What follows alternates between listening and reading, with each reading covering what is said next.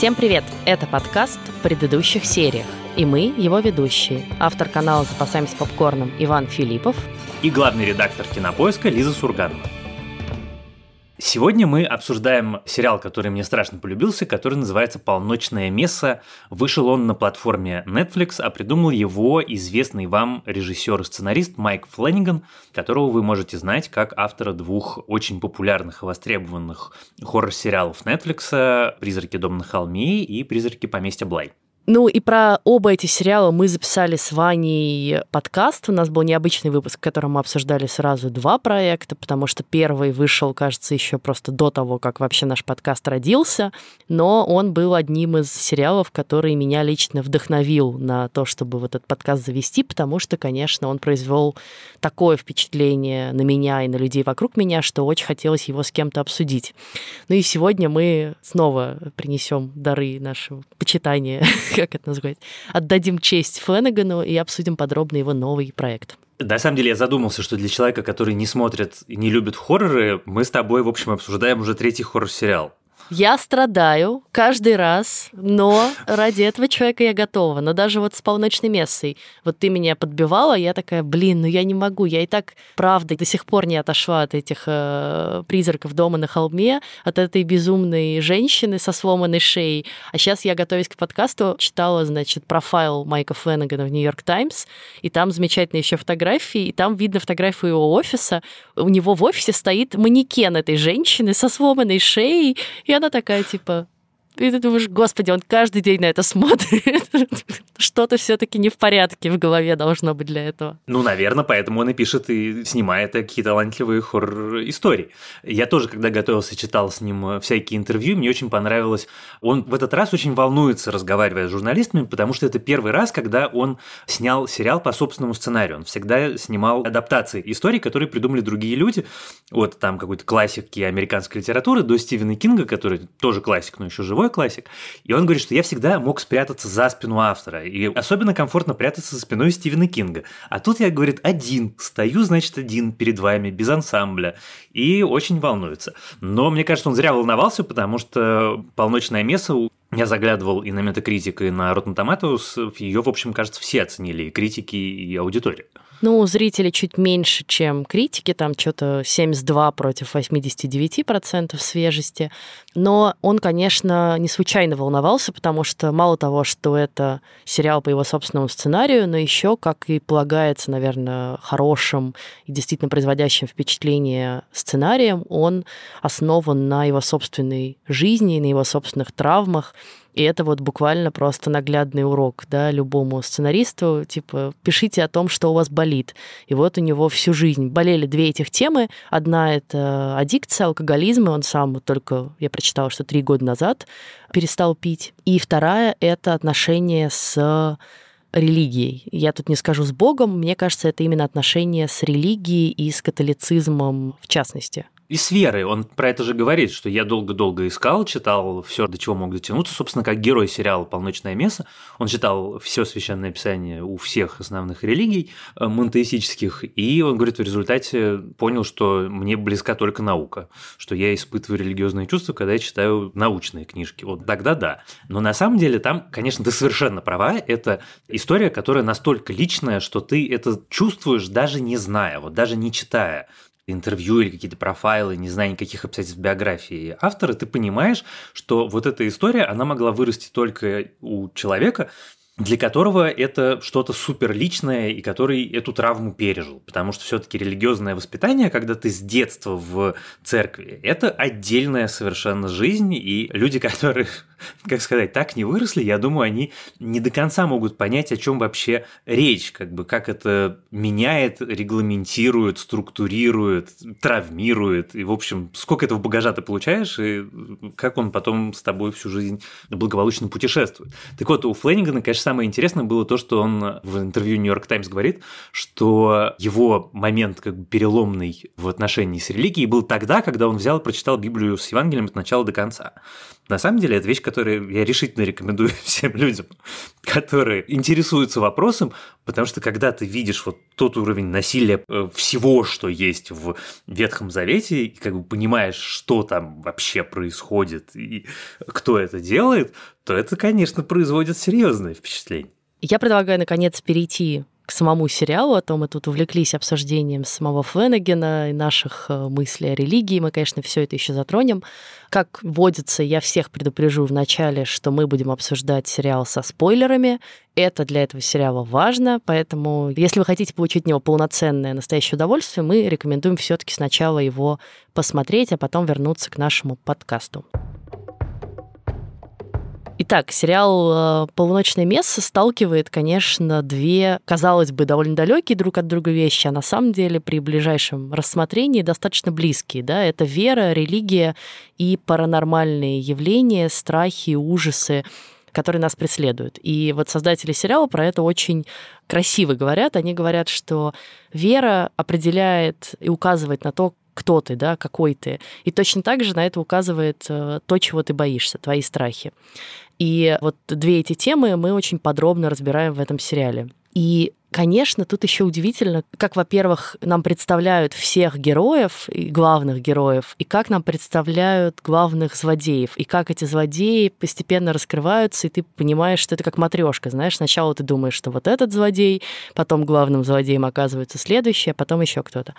И поразительно, что сериал начинается, ну, просто как бы сразу со сцены автомобильной аварии, из которой мы понимаем уже все про то, кто такой Райли, да, и что его преследует, и с чем он как бы вернется на остров к своим родителям. Нет, нет, нет, не может быть.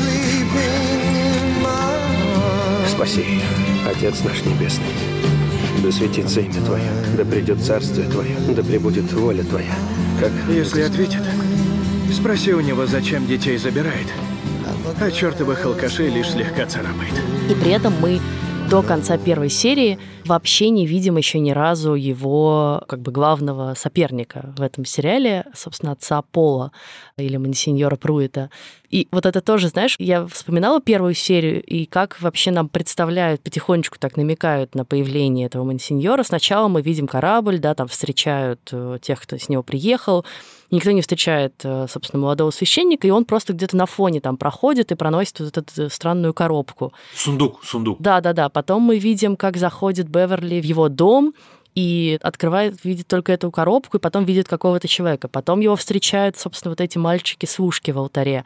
И только потом в финале он уже выходит к пастве, и мы, наконец, видим его лицо и знакомимся с ним. И вот всю первую серию мы вообще не видим, на самом деле, одного из главных персонажей, а только знакомимся с обитателями острова.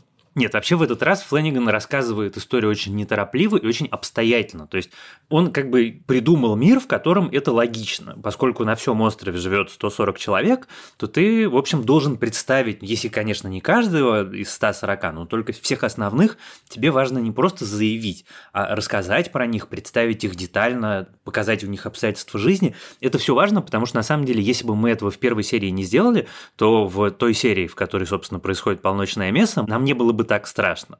Потому что, признаюсь честно, что вот в момент, когда ты понимаешь, что сейчас будет на экране э, уже вот в предпоследней серии, это был момент такого прям леденящего ужаса. И если бы ты не знал этих людей, не видел их дома, не понимал, какие они в жизни, что у них какие-то там, с одной стороны, сложные жизни, с другой стороны, у них есть какие-то радости, какие-то ожидания, мечты, обстоятельства. И это очень все, конечно, мастерски сделано. Хотя, с другой стороны, я понимаю, что для многих зрителей вот такая экспозиция неспешная – это проблема, потому что сложно включиться. Ты вроде сначала увидел такую очень яркую, очень драматичную сцену с ДТП, ты разогнался до ста и вдруг опять остановился.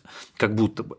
И только потом ты уже задним умом понимаешь, что это все осмысленно. Мне очень нравится, что у каждого персонажа в этой истории есть какая-то своя глубокой травмы и свой мотив, который в конце концов разрешается в финале, да, и который объясняет их действия в финале, и как нас ведут к этому весь сериал. Вот, да, возьмем Райли, главного героя, и вообще, ну, одного из самых симпатичных э, людей в этой истории, при том, что он совершил страшный поступок, за который он себя корит. Но именно вот эти угрызения совести и составляют, собственно, его я сегодня, да, и его главную травму, и это то, что двигает им во всех его поступках.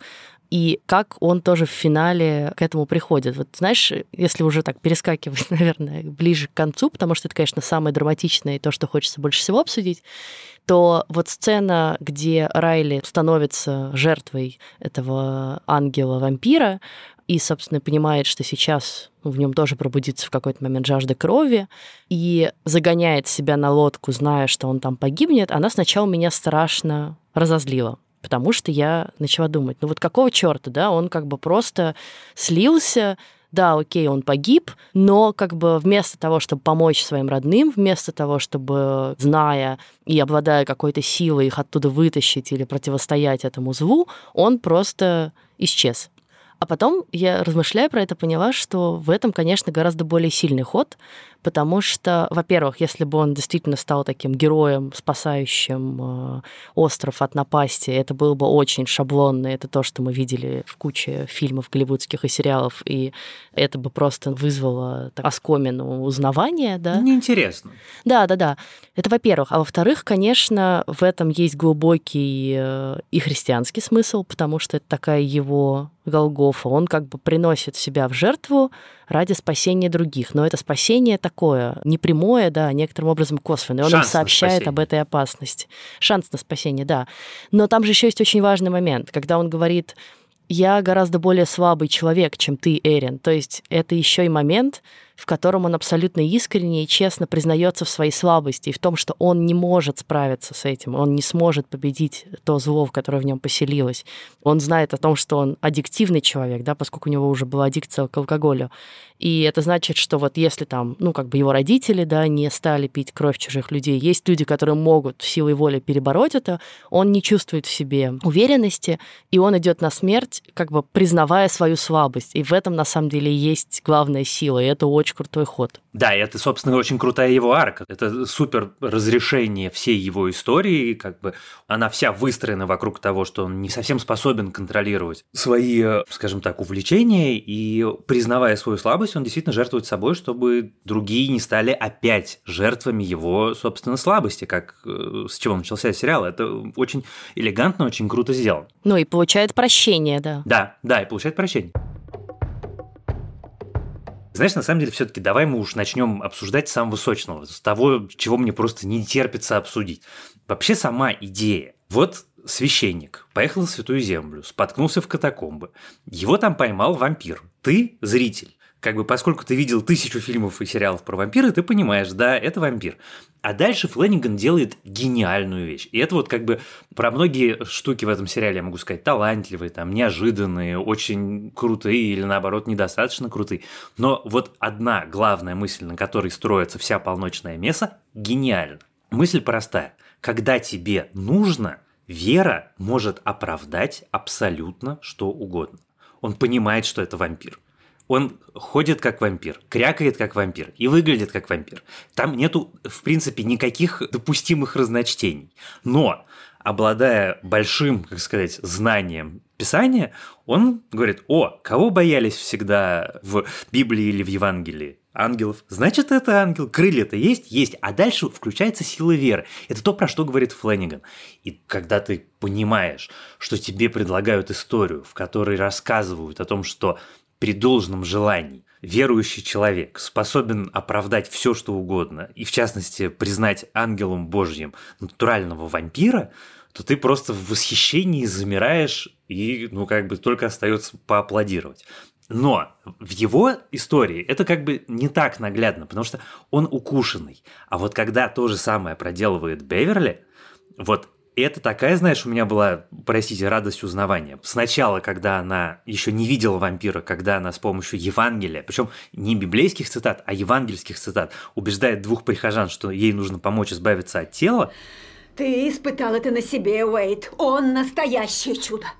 У Бога есть план. Он ему следует. Мы все должны это делать. Свидетельствовать и выполнять свой долг. Не думайте, что я пришел принести мир на землю. Не мир пришел я принести, но меч. Эти слова сказал Иисус.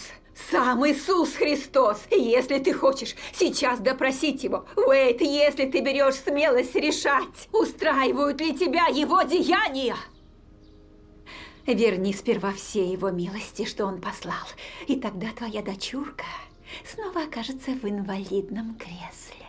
А потом, когда она с радостью верит в то, что вампир – это ангел, и это моменты, которые предельно убедительные. И Флэниган ведет тебя к ним довольно долго и показывает тебе и Беверли, и как бы всю эту церковно-приходскую жизнь довольно подробно, специально для того, чтобы вот в моменте ты такой «Опа! Ну да, ну, вот я не могу с тобой тут во всем согласиться, потому что мне кажется, что все-таки сам мансиньор Пруит достаточно искренне в это поверил. У меня не было ощущения, что он как бы осознавал все беды, которые от этого могут прийти, осознавал, что это вампир, и мне кажется, что ну, он как бы как искренне верующий человек, и кажется действительно неплохой человек, он, в общем, как бы святая земля, ангел, воскрешение, живительная кровь, которая дает молодость, силу. И там скорее как бы включается даже знаешь, человеческое вот это, потому что то, что мы о нем узнаем в финале, оно, конечно, поразительно все переворачивает с ног на голову, когда мы понимаем, и он сам в этом признается, да, что я все это сделал ради любви, потому что я хотел, чтобы женщина, которую я люблю, вновь стала молодой, и у нас бы, возможно, появился еще один шанс на то, чего мы не сделали при жизни, да, мы бы, может быть, могли быть вместе. И и это, конечно, хоть немножечко, но оправдывает все-таки его действия. А с твоими словами про Беверли я абсолютно согласна, потому что вот то, о чем я говорила, да, как такие обманки, как матрешки раскрываются главный злодей. Сначала ты думаешь, что вообще все классные и добрые, но что-то странное происходит. Потом, значит, ты начинаешь думать, что Монсеньор Пруит очень страшный человек, и он пьет кровь и не стесняется уже этого, и да, в него включаются какие-то процессы отрицания. Потом появляется вот эта страшная крылатая дура, которая, ну, действительно страшная, да, такое прям воплощение зла. А потом ты понимаешь, что нет, вообще никто из них не страшен, но самый страшный — это человек, который что угодно превратит в благое намерение из своих каких-то побуждений, да, и это Беверли, которая терроризирует всю эту общину, своим религиозным запалом, за которым на самом деле прячется трусость, желание власти. Вот то, что происходит в финале, да, вот этот перевертыш, когда мы понимаем, что ей на самом деле даже не нужен этот мансиньор, и она готова просто сама взять это все в свои руки, потому что на самом деле она жаждала этой власти над душами людей, да, и она рассказывает им, как надо делать, она выпускает людей, чтобы они всех э, покусали э, своих родственников и близких, и друзей, и потом собирает их, да, и она вообще себя воображает Богом, который да, э, да, решает, да, да. можно спастись кому-то или нет. Это такой, знаешь, имитация страшного суда. И вот она, конечно, самый страшный злодей во всей этой истории, и это очень круто сделано. Я, ты знаешь, я с тобой даже не собираюсь спорить, потому что просто я, может быть, не совсем точно сформулировал. Я согласен с тем, что Монсеньор, скорее всего, это делает не из каких-то циничных побуждений. То есть это не то, что осознанно. Я знаю, что это вампир, я, значит, поверю. А просто, что автор Флэниган показывает два разных варианта. Один – это искренняя вера, и он искренне в это верит. А второй – это вера такая вот циничная ради собственных корыстных побуждений, которые у Беверли. Но у меня, конечно, наверное, очень особая оптика в случае этого сериал, поскольку я вырос в убер-религиозной семье, то есть мое детство, наверное, даже не то, что детство, наверное, лет до 18, это церковь каждое воскресенье, там, иногда летом мы ходили в Туросергию Лавру, монастырская жизнь, это вообще отдельная история, которая, в общем, много страшнее, чем все, что может происходить в каких-то отдельных приходах. И учился я в православной школе, и я словил такое количество флешбеков и таких, знаешь, триггеров за этот сериал, что я не могу тебе просто словами передать. Но главный из них – это Беверли, потому что в моей жизни таких Беверли, я их всех по именам вспомнил. Я таких знаю четырех человек. Это, в общем, довольно все были страшные люди, какие-то там в школе, конечно, больше всего какие-то такие абсолютно одержимые. Это нельзя иначе назвать. Они неверующие. Они одержимые вот этой идеей веры и формальностями веры и там, я не знаю, таким каким-то абсолютно фанатичным ее интерпретацией. Это вот там женщина, которая... Девочкам одна из соседнего класса пришла в школу в сережках, она сорвала сережки, просто вот вырвала с мясом из ушей. Вот такая вот она была страшной. Она даже внешне похожа на эту Беверли в сериале. Это было очень страшно. Именно эту часть, которая, знаешь, про манипуляцию, про то, что можно все что угодно подогнать под священное писание. Я сейчас не сильно преувеличиваю. В какой-то момент, в конце начальной школы, был большой скандал из серии «Можно ли читать Льюиса?» Я думаю, ты понимаешь, почему это странно. Потому что Льюис – это христианский автор, который выстроил все свои книжки под э, священное писание, и цель этих книжек была переупаковать писание так, чтобы привлечь детей в храм. Так вот, внутри моей общины разгорелся страшный скандал с следующей аргументацией, что поскольку Аслан в книге «Лев», а про э, сатану сказано, что лев рыкающий, то значит это на самом деле не Христос, а сатана. И значит, это нельзя читать, потому что это сатанинская литература. И вот этой херни в моем детстве было в таком переизбытке, что когда я смотрел «Полночную мясу», я, значит, периодически просто закрывал лицо руками, потому что мне было тяжело смотреть. Слушал, а потом, значит, обратно проматывал и смотрел еще раз. Ну, я не могу поделиться таким же количеством травм, хотя мое детство тоже прошло так или иначе в православной вере, и я ходила в воскресную школу какое-то время одно из главных моих воспоминаний это действительно то, что почему-то часто самые ярые вот эти поборники веры, которые за догматы, это женщины. Я очень хорошо помню этих женщин в церкви, которые там типа ах, ты пришла в юбке, значит, какой-то недостаточно длинный, при том, что мне там, не знаю, типа 10 лет. Какой кошмар. Ну вот, в общем, такой как бы шейминг все время сопровождал это все. Но э, давай э, как-то не будем погружаться в наши собственные травмы. Может быть, мы тоже с тобой когда-нибудь про это снимем сериал, а вернемся к полуночной мессе. Ты знаешь, я думаю, что если я буду делать когда-нибудь такой сериал, знаешь, про свои травмы, то это будет что-то очень страшное. Я не до конца уверен, что это нужно делать. Да тут, пожалуйста, вот у тебя есть пример, хоррор на основе собственных религиозных травм. Э, меня гораздо больше восхитила даже мысль не про ангела, хотя это, конечно, тоже крутая штука. И вот когда я читала интервью с Фленаганом, он говорит следующее, да, что вообще в Библии ангелы довольно страшные существа, потому что они чаще всего их посылают на Землю перед тем, как должно произойти что-то ужасное, да, там, за исключением, наверное, Благовещения, собственно, эпизода, в котором Архангел Гавриил сообщает Деве Марии, что у нее будет ребенок. В остальных случаях чаще всего ангелы отправлялись на Землю, чтобы там кому-нибудь сообщить, что он умрет, да, чтобы убить перворожденных младенцев в Египте. В общем, с ними связаны довольно неприятные вещи, и действительно Фленнеган тоже отсылает к тому, что вообще-то, если почитать там Ветхий Завет, то это довольно жестокая книжка, и там сложно говорить о любви, прощении и прочем. Я на самом деле всю жизнь думал про то, что если кто-нибудь когда-нибудь решит сделать сериал по Библии, вот натурально просто Ветхий Завет или даже Деяния, все что угодно, это будет жесть покруче Игры престолов, причем радикально покруче Игры престолов. Там есть такие вещи, которых даже старина Мартин бы постеснялся. Вот, а про ангелов, знаешь, что еще, наверное, важно сказать, что это же христианская традиция ангелов воспринимать как до добрых. Потому что иудейская традиция, ангелы не любят людей, ангелы ревнуют людей к Богу, поскольку, ну, как бы они считают, что они идеальны, но при этом не они любимые, а люди любимые, при том, что люди грешные и как бы способные на самые страшные злодеяния. Ну, в общем, да, Фленнеган завершает всю эту мысль тем, что вы уверены, что вообще хотели бы встречаться с ангелом, да, вот все люди как бы ждут не как чудо, верующие люди, там, условно, встречи или знака, да, с ангелом, и всегда они изображаются такими светлокудрыми, прекрасными юношами или андрогинами, да, в белых одеждах, а на самом деле это может быть довольно страшная штука. И это вот прекрасная иллюстрация этого. И ты можешь легко перепутать вампира и ангела. Хотя я даже не думала про то, что он вампир, а для меня, знаешь, он был таким скорее, ну, как бы вот падшим ангелом, да, такой ангел, который просто стал монстром но это уже не важно. Все-таки идея, которая меня восхитила даже больше, связана не с э, этим, а с э, идеей причастия ну, как бы идея причастия в том, что ты вкушаешь э, кровь и плоть Христа, как бы символически, да.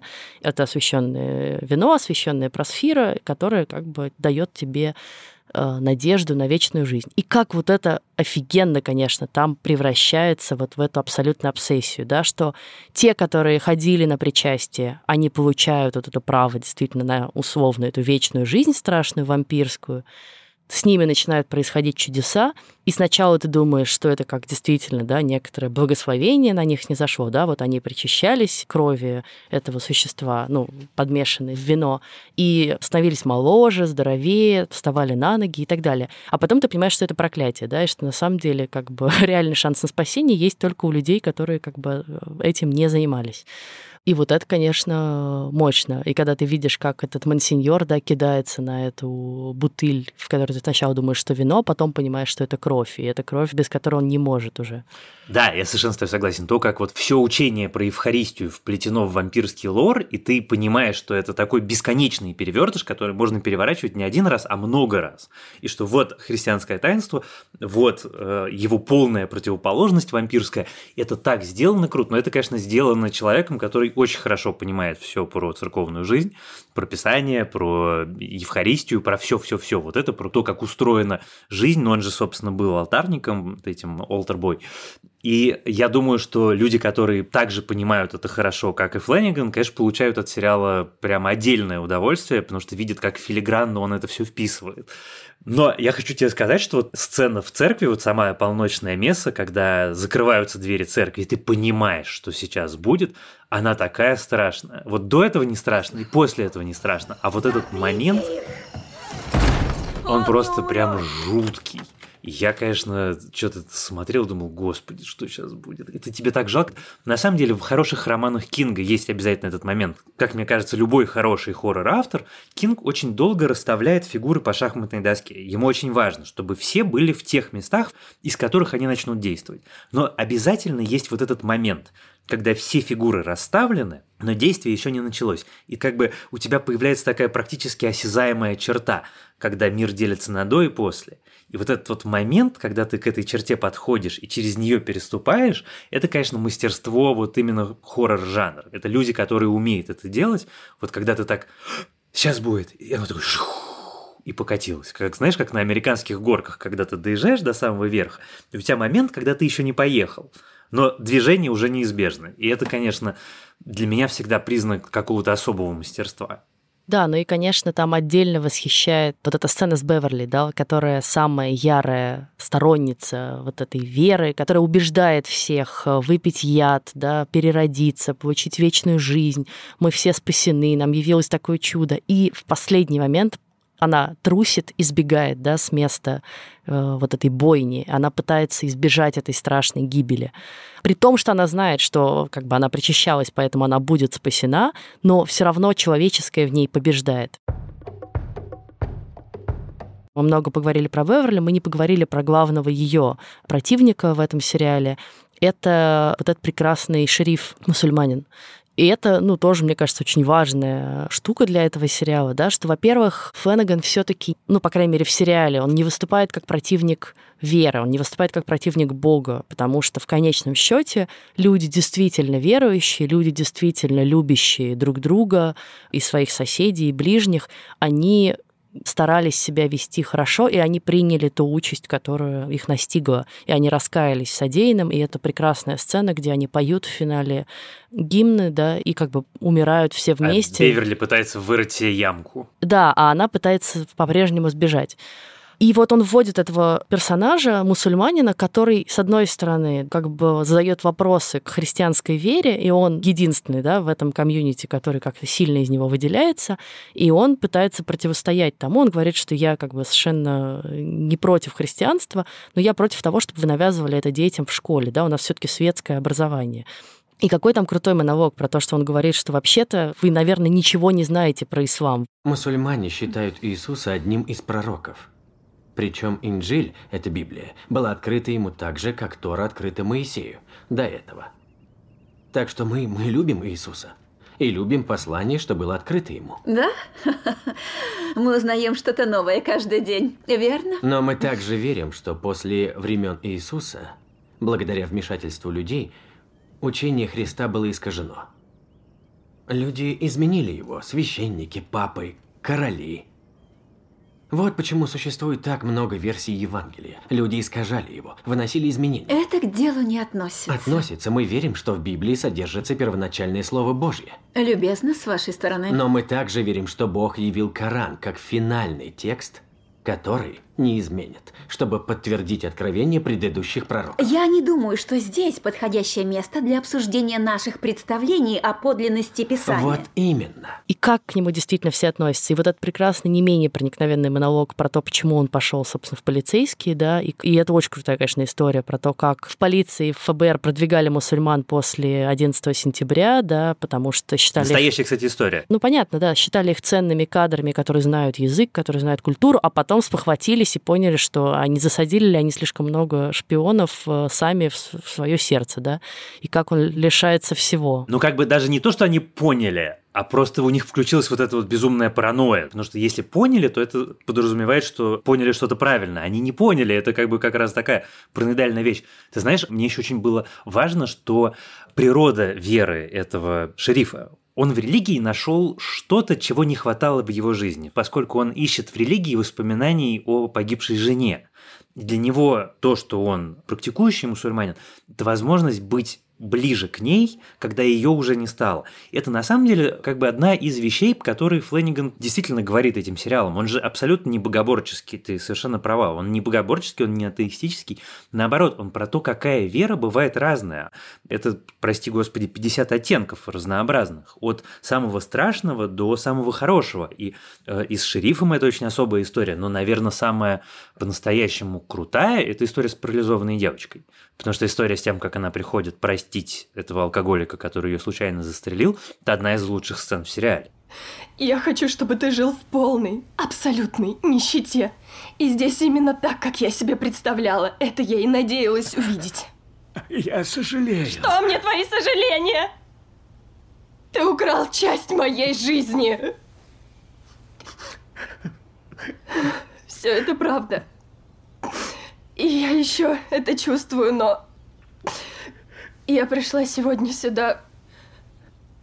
Я пришла сказать, что прощаю. Когда она не хочет его прощать, но она его все равно прощает. И я думаю, что Флэниган, в общем, довольно специально сделал эту сцену, не только потому, что это просто очень круто и драматургически правильно, но и потому, что в финале, когда она спасается, то у тебя есть четкий ответ на то, почему именно она. Потому что она простила, потому что она повела себя как настоящая христианка.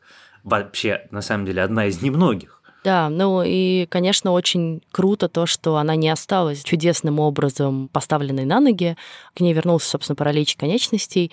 И это значит, что, да, ну вот чудеса все таки конечно, случаются, наверное, но за них приходится платить некоторую цену. И вот э, ты отказываешься от этой цены, и ты возвращаешься в реальность, а реальность довольно жестокая, может быть. Там, конечно, масса вопросов поднимается, которых, наверное, все задаются, и верующие, и неверующие люди. Типа, а вот кто достоин, да, чуда, кто достоин того, чтобы его спасли? Почему эта девочка встала и пошла, а там другой ребенок умирает от рака? Вот как Бог это допускает? И вот эти споры, да, которые они все ведут. И что с тобой будет после жизни? С одной стороны, я, конечно, согласна отчасти с американскими критиками, которые говорят, что Феннеган здесь переборщил, переплюнул самого Кинга в длине диалогов и монологов, что там очень много все говорят, и все такие прям философские трактаты по Достоевскому выдают. Но, конечно, некоторые из них очень важные. Ну да, это, это, пожалуй, действительно самый разговорный сериал из всех, которые у него есть, и местами хочется, чтобы он как-то, даже не то, чтобы он подрезал, окей, я готов слушать монологи, в конце концов, слушай, мой любимый автор телевизионный Арон Соркин, мастер монологов, но Соркин в дуэте с замечательным режиссером Томасом Шламом, они придумывали, как монолог упаковать таким образом, что он тебя держит каждую секунду. И тут, конечно, Флэннигану все-таки не хватает, потому что умение говорить телевизионные длинные монологи – это отдельное умение. Он очень много другого умеет, но вот тут все-таки видно, как он какие-то штуки не вытягивает и не вытаскивает. Я знаешь, к чему хотел на секунду вернуться? К тому, что ты э, сказала про то, как верующие люди хотят встречи с ангелом, хотят встречи с чудом, но готовы ли они к этому? Потому что, конечно, это одна из тем сериала тоже, и это самое начало сериала. Это то, что мне тоже отдельно понравилось, потому что в университете у меня была библистика, и я изучал Библию как исторический документ, я, в общем, ее неплохо помню я думал вот про что, что очень многие верующие, мы привыкли думать про святых, про пророков, про вообще все эти времена, как бы как мы их видим на фресках или на иконах что такие благообразные старички с белыми, значит, бородами, в приятной цветной одежде, которые, значит, вежливо тебе что-то рассказывают. На самом деле это не так. Библейские, особенно ветхозаветные пророки, я не уверен, что современный обычный человек, оказавшись лицом к лицу с ветхозаветным пророком, не сбежит в другую сторону, не вызовет дурку или не схватится за оружие. И точно так же со всем. И вот ты видишь, как на острове в 21 веке вдруг начинают происходить библейские чудеса, Причем это библейский и евангельский, потому что вот это натурально «встань, возьми постель свою и иди». Это дословная евангельская цитата, то, что происходит с этой девочкой в храме. И ты думаешь, как бы ты на это отреагировал, если бы это произошло с тобой сейчас? Сериал в эту сторону мало копает, они как-то заявляют эту тему, но при этом Флэнгана интересует все-таки немножко другое. Но вот эта часть, которая мне тоже особенно понравилась, я, признаюсь честно, просто про это посмотрел что-нибудь отдельное. Был у Netflix недавно сериал «Мессия», который пытался в эту э, тему поиграть, но он был абсолютно бездарно сделан, поэтому, конечно, тем до сих пор так скажем, до конца не раскрытая. Мы очень много тут с тобой уже сказали про религию и про философские какие-то размышления Фленагана и про монологи. Но вот я не могу не сказать про один, конечно, очень важный тоже монолог. Это разговор Эрин и Райли после того, как она потеряла ребенка, и то, что она про это говорит. Да? И это, конечно, тоже, наверное, одна из самых удивительных сцен на эту тему, которую я видела, то, как она это переживает и описывает, да, и как верующий человек, искренне верующий человек это принимает. Она всегда спала. У нее даже не было имени. А затем также во сне эта маленькая душа покинула тельце, потому что Бог не хотел, чтобы она страдала на земле. Вот это. Это дивная маленькая душа. Бог только отправил ее поспать. А потом позвал, он хотел ее видеть. Бог забрал ее к себе, и ей там будет хорошо, и там ее встретят и бабушка, и дедушка, и расскажут ей, что я тоже скоро буду с ней. И вот это, конечно, удивительная, да, такая светлая грусть по ребенку, которого ты никогда не видел, меня как-то очень проняла эта сцена.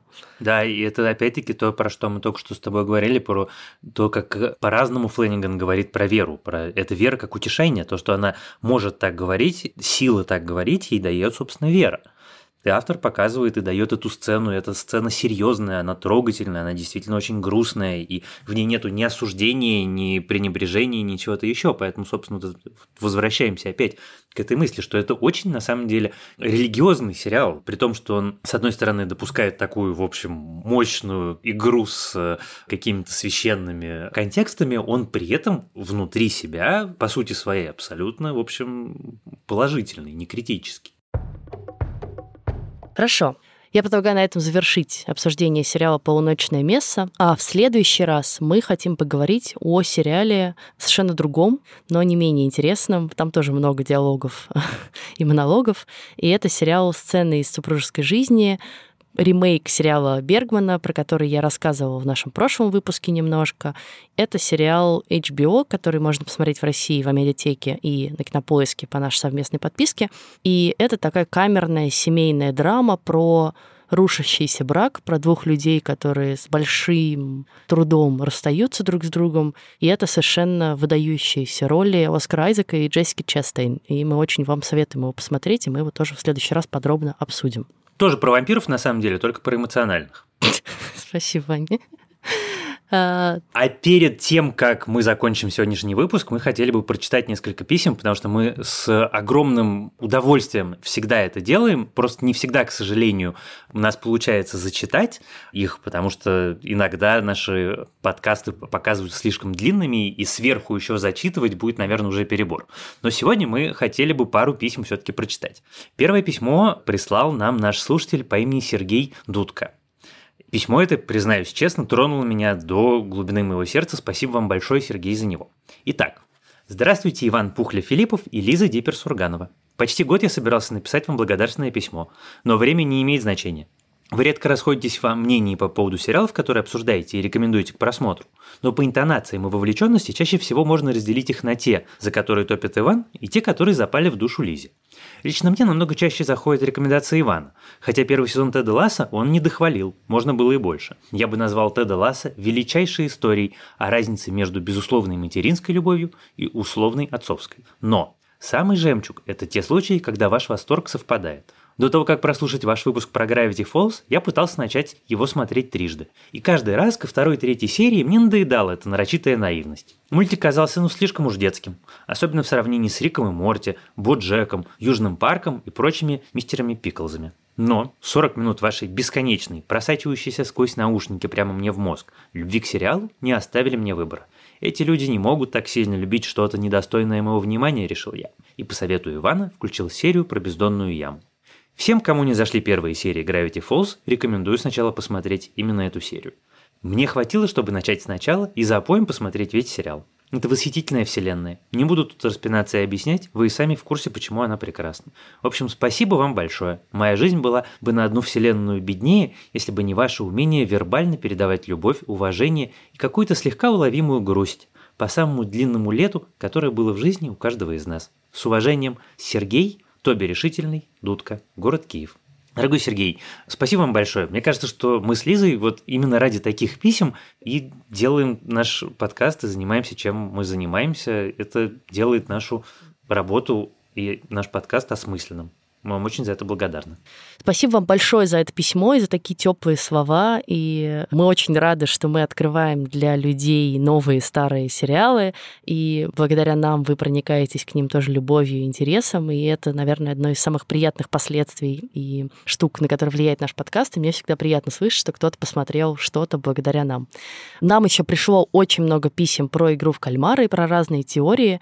И поскольку их так много и все теории интересные, мы решили, что мы не будем выбирать какое-нибудь одно, а мы просто сделаем подборку из самых э, любопытных теорий в нашей группе в Фейсбуке. Она тоже называется в предыдущих сериях, и там их можно все обсудить и набросить еще, потому что, кажется, до сих пор этот сериал продолжает будоражить многих.